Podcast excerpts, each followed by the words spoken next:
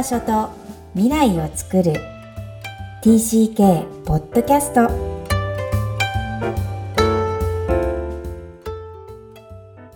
皆さんこんにちは。TCK ホームインタビューの時間です。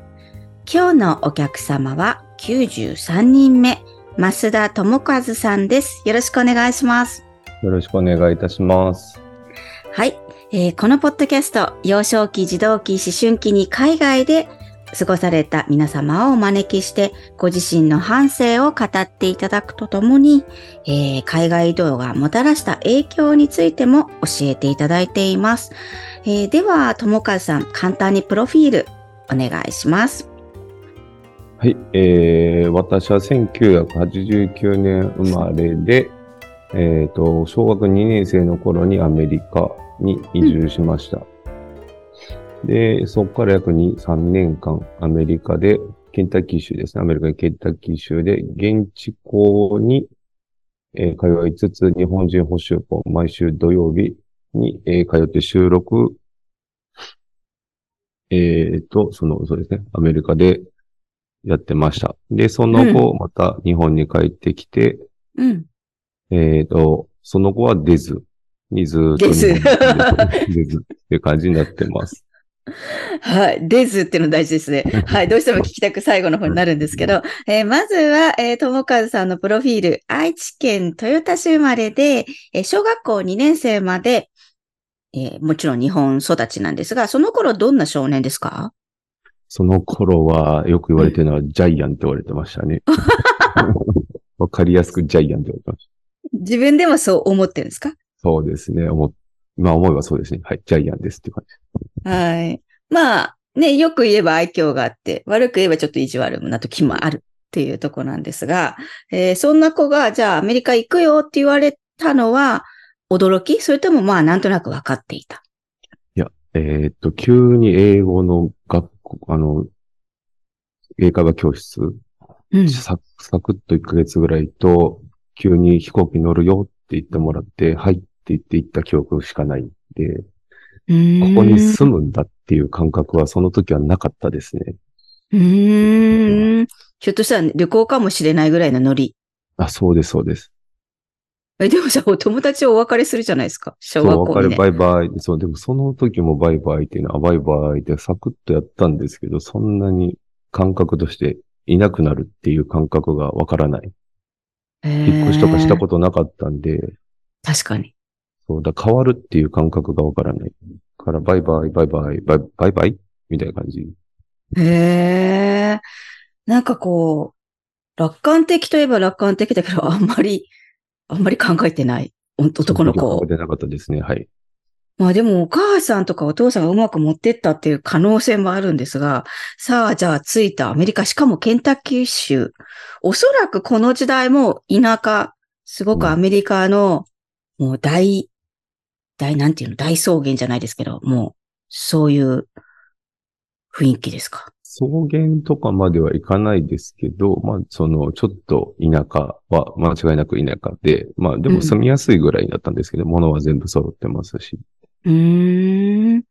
えー、当然日本人学校もないし、はい。現地校、えー、初日とか、もし記憶があるところで、どんな印象が残っていますか？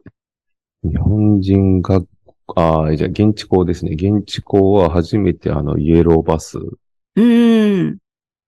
乗った時に、やっぱあれです、うん、その、覚えてるのは、うん、えっ、ー、と、これから一緒に学校に行く子たちの髪色と目が違う。目が違う？やっぱりそう思うんだね。小学校2年生だと8歳だもんね。そうはいはい。はい、なんだ、目が青いぞ、この人たち、みたいな。そこから入りましたね。で、行ったら知らない言語が飛び交ってきて、で、その時に初めて、あ、え、僕ここでどうやって生きていくの？みたいな。本当だよね。本当、10歳以下の子でもそう思うんですよね。はい。で、で、やっぱそのアジア人初めてだったので、その時確かその学校自体が。うん。で、だから、その、すごい水物珍しい感じ。あ、なこんなに人種いるのっていう感じなのか、あ、転校生が入ってきたって感覚わかんないんですけど、すごく話しかけられて。あ、話しかけてくれるんだ。へはい。だけど、まあそこでめんどくさいのがそうジャイアンですよね。僕のジャイアンっていう性格が、いやいや、何言っとるか分からへんぞ、こいつらみたいな。英語喋れないけどジャイアンなんだ。そう。いうのが、だすごい邪魔しちゃって、だから最初の、だから、それまあ簡単、今で言う簡単に言うと生きってしまったんですね、その場で。うーん。だからそれがどうやって生きるのかっこいいね。生きれないよ、普通。もう睨みつけるとか、ちょっと手が出してしまうとか、わかんないことにイライラしてしまう。へーただ今思えば向こうはニコニコ喋り方できてるから、多分その異国から来たなんからでみんな助けてくれようとしてたんだろうけど、言語がわからないんでそれがわからない。全部敵に見えてくるうーん。っていう感じだったんかな、あの時は。うーん。じゃあ呼び出しじゃないですか。お母さん呼び出されるんじゃない？あえっとね、何回か何回か呼び出されてましたよ。呼び出しもくくらいましたし、何日か定額も受けましたし、で、そこで学校の先生が、その、助け舟として出してくれたんが、うちの父親を授業をさせる。えー、かっこいい。この、アジア人ってだ、どんな人間、日本人ってどんな人で、うちの息子はこんなんだ、みたいなことを、そのみんなに言ってくれないかっていうのを多分言われたんですよ。えー、すごい。お父さん、晴れ舞台というか、もうものすごい勝負どころだね、これ。まあ、だから、はでも自分のクラスのところに、だから親が来て、それについてちょっとまあ、あの、ざーっと英語でバーって説明してくれたのかなと。だその時僕も英語がわかんないから、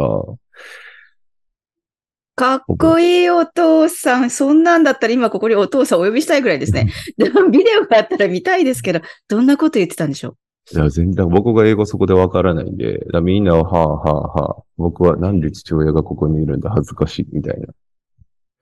だってこれさ、自分も今、えータイにいらっしゃると後で説明しようと思ってたんですが、えーお父さんでいらっしゃいますか？あ、そうです。はい。二人の子供います。でしょ？そしたら TCK のお父さんでタイの学校に呼ばれるわけですよ。まあ、タイ語が喋れればですけど、喋んなきゃいけないって何喋ろうかって思いません？何がアジア人か。タイと日本の違いとか言われてもさ。うん。だから、そうですね。ようやるようやりよったなと思いますけど。すごいい。ですよね、お父さん。はいうん。かっこいいわ。それで、その違いを感じました？その後と。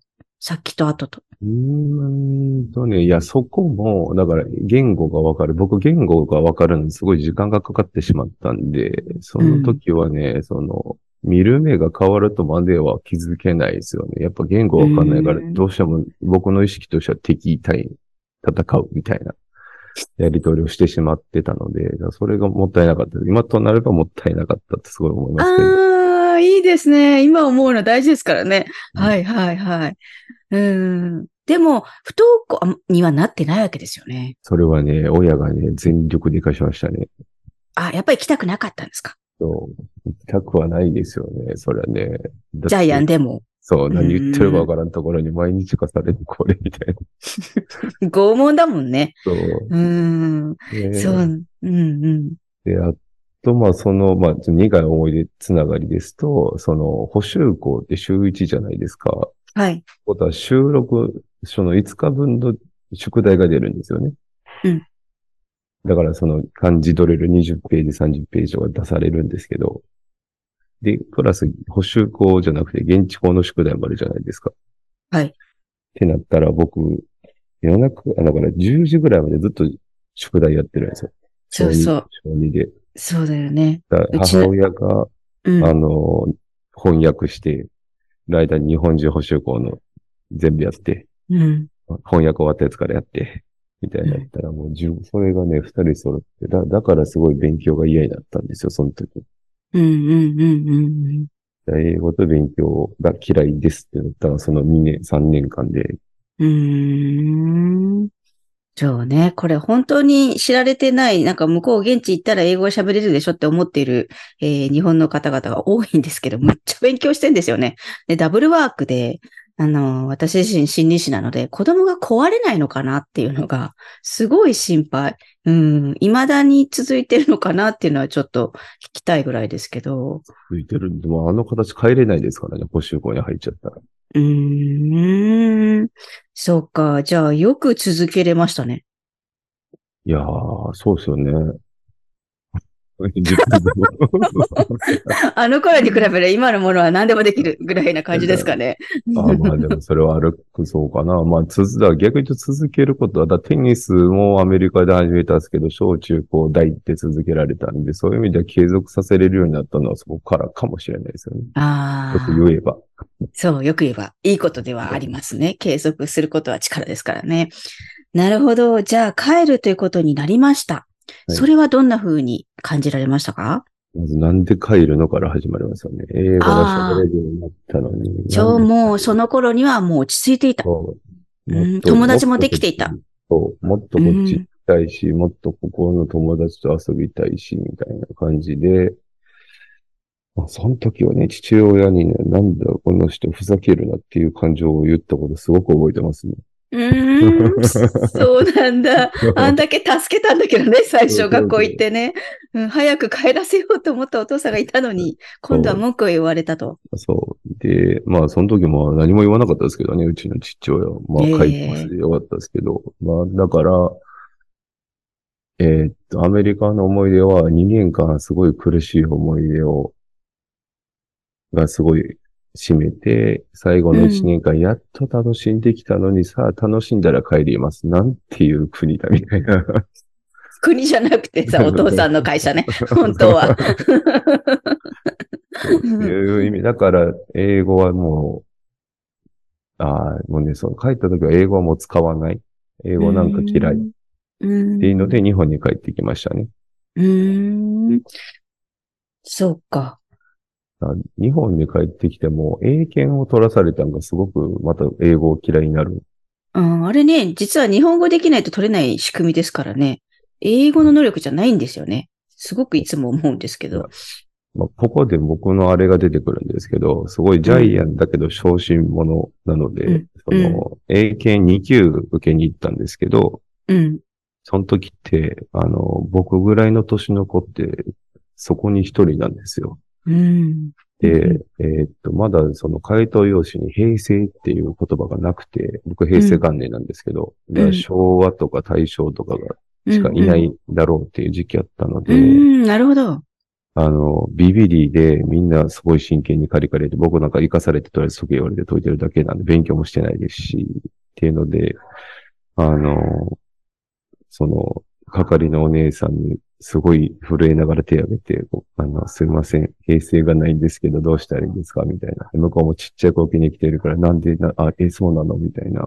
おどおどおどおどおど、みたいな。なって受けられて、なんでまた英語で、こんな俺は、その、来たくもないとこに来さされて、受けたくもないけない試験を受かされて、やらされないといけないの？みたいなので、やっぱそれで余計英語嫌になったりとかはしてましたね。センセーショナルですね。英語絡みでいつも嫌なことが起きるっていうのがインプットされちゃうってことですよね。別に英語が悪かったわけじゃないんですけどね、本当は。なるほど。まあ、それが経験というものなんですが、じゃあ帰ってきたのが、実は同じトヨタで同じ小学校？はい、そうです。ってことは友達がいると思うんですが、どんな風に迎え入れられましたか、ああ、そこについては、ちょっと、あれやな、今思えば違和感あったよな。だ性格そうなんですよねのかな？ちょっと。あやっぱりそうなんだ僕うんうん。うん。まあ、まあ、言うてでも、その、やっぱ英語嫌いで帰ってきてるんで、別にその、違和感は一瞬、一瞬ありましたけど、まあ、馴染みますよね。すっと馴染んで。ん。まあまあ、多少、まあ、言うたら3年間がないんで、友達の歴が短くなってる分、浮くみたいなのはありましたけど、うーん。それ以外で特になかったですね。うーん。同じ友達がいて、今から思うとよかったとか、いや、新しいところに行きたかったとか、そういう気持ちも全くないであそすかこは何もないですね。特にないです。うーん。どっちでもいい。どっちでもいい。はいはい。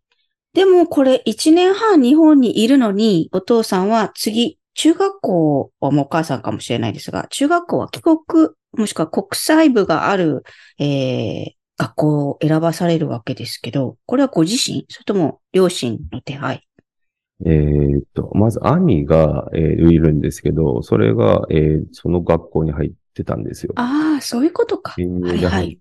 なんで、うんその時に、その学校を見て同じとこ行かした方がいいんじゃないかっていうのがあって、えーっと、兄と同じとこっていうのと、小学校の頃からテニスをやってたんですけど、そこにテニス部があったんですよ。うんうんうんうん。で、日本に帰ってきて本格的に競技としてやりたいっていう思いがあったので、えーっと、テニスのある学校に行きたいっていうのもありましたし、まあそこら辺で、えーっと、いろいろ、うちのやりたい条件が全部合致して、その学校っていう感じだったと思いますね。うーんじゃあ、えー日本語云々、英語云々ではなく、うん、まあそう、遠因としてはあったかもしれないけど、えー結構国際色豊かな学校を選ばれたということですね。そうですね、はい。うん。そこは6年間の学校ですが、いかがでしたか？えーっと、最初の中学校1年生の時の友達が60クラス、あの、1学年60人っていうのも帰国子女もしくは、えー親が外国人の子供以外が入れないので、うん。なんで、小、中1の時60人で、えー高3の時卒業には280人ぐらいまで増えてたのかなえー増えるの？はい。帰国したらどんどんどんどん入ってこれるので、まあ、2週間に1回編入試験があるんで、あ、そうなんですか。へえ。だから、まあ、今年、今月誰が入ってくるかなとか、来月誰が入ってくるかなとか、いうので、みんな楽しみにしつつやってましたね。だから、で逆に言うと、その、みんな帰国子女、僕より英語できる子とかいっぱいいたりとか、うんうん。TOEIC990 点中1で取るやつがいたりとか、うんうんうんうんなんか中国語しか喋れんやつがいるとか、はい。まあいいろいろありましたね。うーん。え、じゃあそこではジャイアンはどうなるんですか？えーっとね、そこでもジャイアンはちゃんと出てましたね、最初。最初はジャイアンしてましたね。60人しかいないですからね。あと、テニスの中でも、一応その学年で一番上手かったりとか、高校生と一緒に練習させてもらったりとか、いろいろジャイアンになれる要素がいっぱいありましたんで、しっかりジャイアンをやってまして、まあ、ジャイアンやってたから日本と大きな違いは、はい。えーっと、ジャイアンに従いはないんですよ、特に。あ、ないの？うん。だってジャイアンはジャイアンじゃん。ジャイアンがそこにいるだけだよ。そうか、そうか。う。んそれがユニークなジャイアンだからね。なるほど、なるほど。はい。。個性としてジャイアンですよ。うん。だそれに従いっていうのはまた別問題ですよね。なるほど、なるほど。ますから。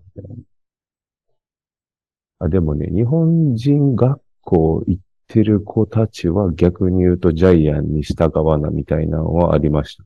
海外行ってても。それすごい面白い話ですね。海外が日本文化を作るわけじゃないんだ。日本ソサイエティが作るんだね、やっぱり。じゃあ。だから、そうですね。だからその友達でタイに行ってずっと日本人学校行ってた子は日本人らしく日本人。逆に、右習い右みたいな感じができないとなんでみたいなことを雰囲気出してる子もいましたし。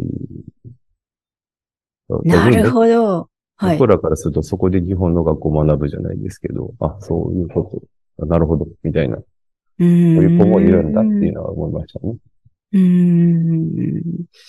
まあでも、えーこの前にタイの駐在員の方が出ていただいたときは、その方は、えっ、と、日本人学校しか行ったことがない、海外で。うん。そうすると何が違うんだろうって話をしたら、やっぱりこう、リアルな日本の公立の学校ではないから、えー海外の日本人学校も。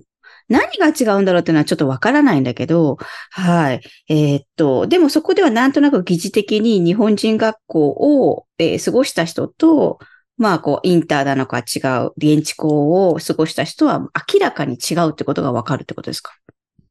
えうちの学校。そうそうそうそうははいはい、うんわかりますね。うん明らかに。僕らからするとすごい日本人。うん。ですねうーん。それがいいまあ悪いはないんですけど、うんうん。ああ、こういう子がいるんだっていう感じ。うーん。えー、じゃあ、友川さんにとっては、ここの学校はすごいフィットできたんですか？そうですね、好きですね。うーん。えーずっとこのアメリカが辛かったから、このワンクッションがあったのはすごい、どんな、ご自身にとってどんな意味がありますか？何って言われるとあれやな。まあ、一番だから日本で苦労したのは大学なんで、うん。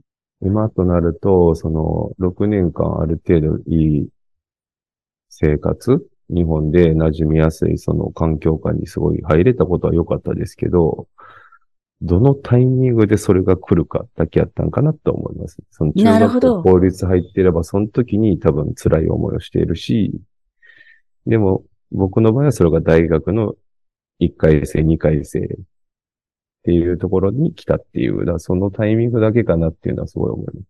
うーん。じゃあ、このタイミングだけであって、どっかでは来るから、やっぱり年齢では決められないし、どの年齢でそれが来るかいいってことは、まあもちろんわからないんだけど、確かに大学生で、えー、友川さんの場合は、まあ日本ザ・ジャパンを覚えるっていうことなんですね。まあ、僕の場合はだ、まあ、ジャイアンなんで、だ多分、高校に入って中学校とか、そのじ、なんていうの、精神的に未双方が安定しないタイミングでそれが来るよりは、ああ。大学できて方が、僕は多分、僕にとってはすごくいいタイミング、まあ、ギリギリいいタイミングなるほど。と思いますね、今は。えー、じゃあ興味深いです。じゃあ大学でもやっぱりジャイアンなんですか？いや、大学は、えーっと、その、学科で言うと100人ぐらいの学科なんですけど、結はい局僕が、その、今まで付き合っている友達って4人なんですけど、うん。えっ、と、インドに1年間行ってた人、韓国人のハーフ、イギリスに13年住んでた人、僕なんですよね。はい。一番日本が長いじゃないですか。そう。で、うんその、おそこの他にあんまりその帰国子女っていないんですよ。そのだから、僕らもここ、初めてあその大学で会った4人なんですけど、なんとなくスーッと半年ぐらいでこの世に集まるんですよ。で、僕らが、やっぱ日本に合わないんだね、僕らっていうのは、すごくよく4人で飲んだりしてる時は言ってましたね。へえ。でもすごいね、業種性って言うんですけど、こう、集まる何かの引力があるわけですね。面白い引き合わせなんですが、えーそういう意味では一番なんか、こう、日本の洗礼を受けたなっていうことは大学時代どんなことですか？えーでも友達ができないことですよね。その、変って言われるじゃないですけど、なんでそんなずかずか言うの？みたいな。なんでそんなにズカズカ言うの？っていうのが、周りの評価。みたいな、その、僕は好きなこと言うし、言う、その、言ったら当たり前じゃないですか。僕が思う正義じゃないですけど、こうしたらいいんじゃないっていうのを、その空気読まずに言うみたいな。うんうんうん。でも、小、その6年間はそれを言って、向こうも言って、相手も言って、みたいな、その会話が別に、それがその議論じゃなくて、それが普通の日常の会話みたいな感じやったかなと思うので、だそれを実践すると、いや、空気読もうよ、みたいなのうがあったん。ちゃうかな。え、でもこれはその4人で話してる時の、なぜ僕らに友達ができなかったんだろうかっていう時に、みんなそういうことを言ってましたね。多うん分喋りすぎというか言いすぎなんやろうな。いやでも帰れないから無理だよね。ってまあいっか、みたいうーん。じゃあ結局4人の存在が、はい。うん。支え合うわけですが、はい。結局何ですか？な。いや、結局みんな言ってるのはまあいっか、みたいな。うーん。まあ、いいか。うん。このまあ、いいかっていうのを一人で抱えるのはなかなか難しいんですけど、やっぱり必要ですよね。そういう同じようなまあ、いいか。うん。その時、そうですね。その4人がやったことは僕にとっては幸せなことですよね。そうですよね。はい。じゃあ、これ、その後、まあ、今、日本の会社に、えーはい就職されて、今、タイに駐在されて何年目ですか？えっ、と、丸3年が過ぎて今4年目になります。おーじゃあちょっとお父さんを超えた形になるんですが、まだいらっしゃる予定ですか？もうちょっといるみたいです。わかりました。えーそんな友川さんですが、海外移動がもたらした影響、今になって思うとあるとしたらどんなことですか？えーっと、その、大学生ぐらいから4人で集まってる時に海外で働きたいよねっていうマインドに変わってたんで、やっとこれ、まあ一番はやっとこれだなって感じですかね。やっとこれだ。あ、これは初めての駐在なんですね。すあ、まあそっか。そういう年齢ですもんね。はい。うんうんうん。えーそんなにアメリカが嫌いだったのに、というか、英語がいた自分のあの3年間は苦しかったのに、海外に行ってみたいって思うのはどんなことがあるからですか？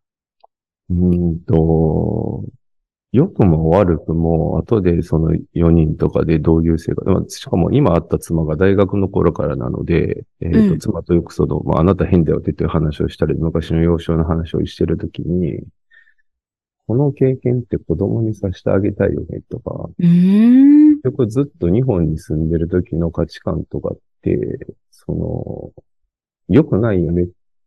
閉鎖的すぎて、もっと外見ていろんな経験すべきだよねっていうのは、思うようになったんですよね。だから、この、じゃあ自分のアメリカのこのしんどかった思いっていうのと、まあ、あとあと楽しかったっていう思いって、今の自分形成してて、今の自分が嫌いかって言われたら別に嫌いでもないですし、それでいいって思ってるんで、それやったら子供にもさせてあげたいよね。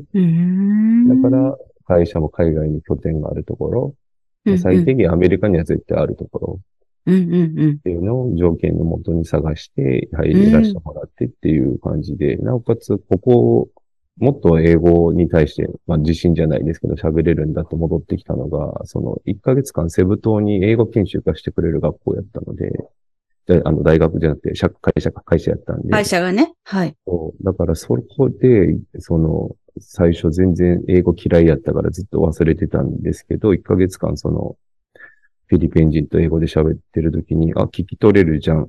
喋れるんだ。うんバー戻ってくる言うんそう、ふわーって戻ってきて、あ、英語なんとかいけそうだな、みたいな。で、そこからなおのこと海外行きたいなっていう気持ちは強くなって、ちょうどだから今子供が二人いるんですけど、こっちで生活させてあげれてるのは、まあ、ちっちゃいから、なんか残ってくれたらなって、あ絶対残りますからね。はい。すごい思ってます。うーん。わかりました。じゃあ、総じてこの流れとして自分のものになってきて、それが今の生活につながっているっていうことなのかなと思いますが、そう、合ってます？はい、そうだと思います。うーん。じゃあ、今、帰国生、えー TCK の二人のちっちゃい子を育ててて、えー今、親の立場になったんですが、うんえー親の立場としては、えーどんなことを感じていらっしゃいますか？うんまあ、妻もだいぶその英語は大切だよねって言ってるんで、今ちょっともう日本語と英語が半々ぐらいになっちゃって、ほぼバイリンガルに近いのかな。まあ大体うちはそういう教育をしようっていうのでこっち来て、それを進めてるんで成功してるかなと思ってて、んで、あとは、その、自分、よく言ってるのは、まあ日本で、その、浮い、浮くだろう、絶対。うん。ただ、浮くことに対して受け入れれるし、相手のことを否定しない。うん。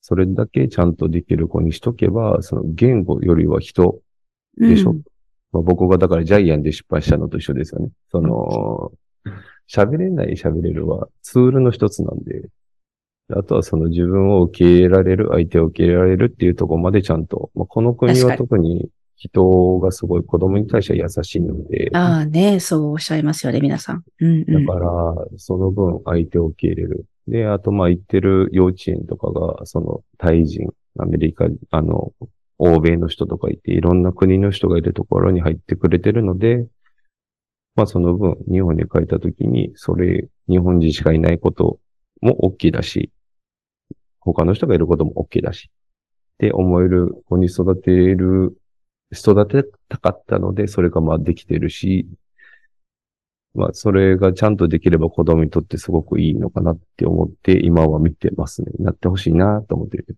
うん、素敵ですね。ね、こう、見守るしかなくなってきますかね。環境設定が親の仕事なので、それ以外は本人たちが吸収する力は本人たちのものなんで、えー、素敵です。じゃあ、多様性。まあ、くくると多様性って言葉になっちゃうんですけど、うんあの、多様性を育てて、それを維持してくれる子供に育ってほしいってことですかね。はいそうです。はい。えー、まずま、また素敵な TCK のお父さんでいらっしゃいますが、友和さんにも最後の質問をさせてください。Where is your home? えーっと、僕は、あれですね。えーっと、場所じゃなくて人かなと思ってるので、その、はい僕のホームはこの子たちと遊んでる時だとか、まあ友達ですね。高校の時の友達、このメンツでいるのって居心地いいなとか、大学の時のサークルの人と飲んでる時とか、ここ居心地いいな、うんこれが自分のホームだなと思うので、明確な場所はないかなっていう感じですかね。うんうん。じゃあ、居心地のいい人がいるってことが自分のホームがあるっていそうう。感じですかね。はい。はい。じゃあ、たくさん増えるってことですね。じゃあ、ホームが。そうですねいろん、はい。いろんなところに、ここも居心地いいから、ここでもいいし、あそこでもいいし。まあ、よく聞かれる人、地元どこなんて聞かれたら、地元ないかなってまず言います。うーん、強い。うんうん地元なるほど。感覚はないから、でも今ここが楽しいから、ここでいいよ、みたいな感覚。うんですかねうんうん。へえ、わかりました。えーじゃあ人を大事に、そして人と一緒にいることが居心地がいい。えー、ともかずさん、これからもホームをいっぱい作っていってください。はい。ありがはいとうご。ざいます。はい。今日はタイにいらっしゃる、えー、増田智和さんにおいでいただきました。ありがとうございました。ありがとうございました。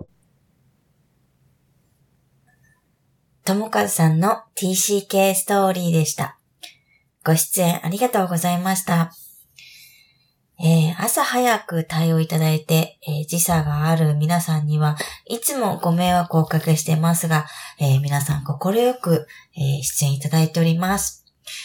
えー、ともかずさんのお話、ご自身をジャイアンと言われていて、えーとても可愛らしく、えーなんか、あ微笑ましいお話でありながら、えーとてもなんか苦しい時代でもあったのかなと、えそんなお話でした。私自身が一番ヒットしたのは、そこではなく、えーだ大学時代の、えー、友和さんの4人の仲間たちのストーリーです。4人でどうして友達できないのかなって話し合う、えーそんな仲間がいたことが羨ましい。えーそしてその光景が目に浮かぶ、えーとってもなんか、なんだろうな、TCK ならわかるこの気持ちですよね。なんとも言えない、こう、自分をあざけ笑いながらも苦笑いの感じ。そして最後は、まあいいか。えこのまあいいかが大きいなと思います。なんか4人がいたから、まあいいかって言えたのかなとも思いながらも、えー一人一人がある程度の自尊心、えー自分に折り合いがつかないとまあいいかは出てきません。えー一人で悩まず、えー TCK 仲間をぜひ、えー探してほしいなというのが、え過去の私の失敗からお伝えしたいなと思いました。私自身も大学時代、えーやっと東京に出てきて、帰国生 TCK っていうものを、えー間近で出会えたのに深くつながろうとしなかったんですね。そこには今から思うと恐れ、えー本当につながれないかもしれない、一緒なところが見つからないかもしれないという多分怖さから、えー深くつながらなかったのかなと思います。えー、繋がらなくてもやっていけるという強がり、それはそれでいいんですが、やはりもったいない。えー同じような境遇にある人にいっぱい力をもらえる。えーそれが TCK 仲間だと思います。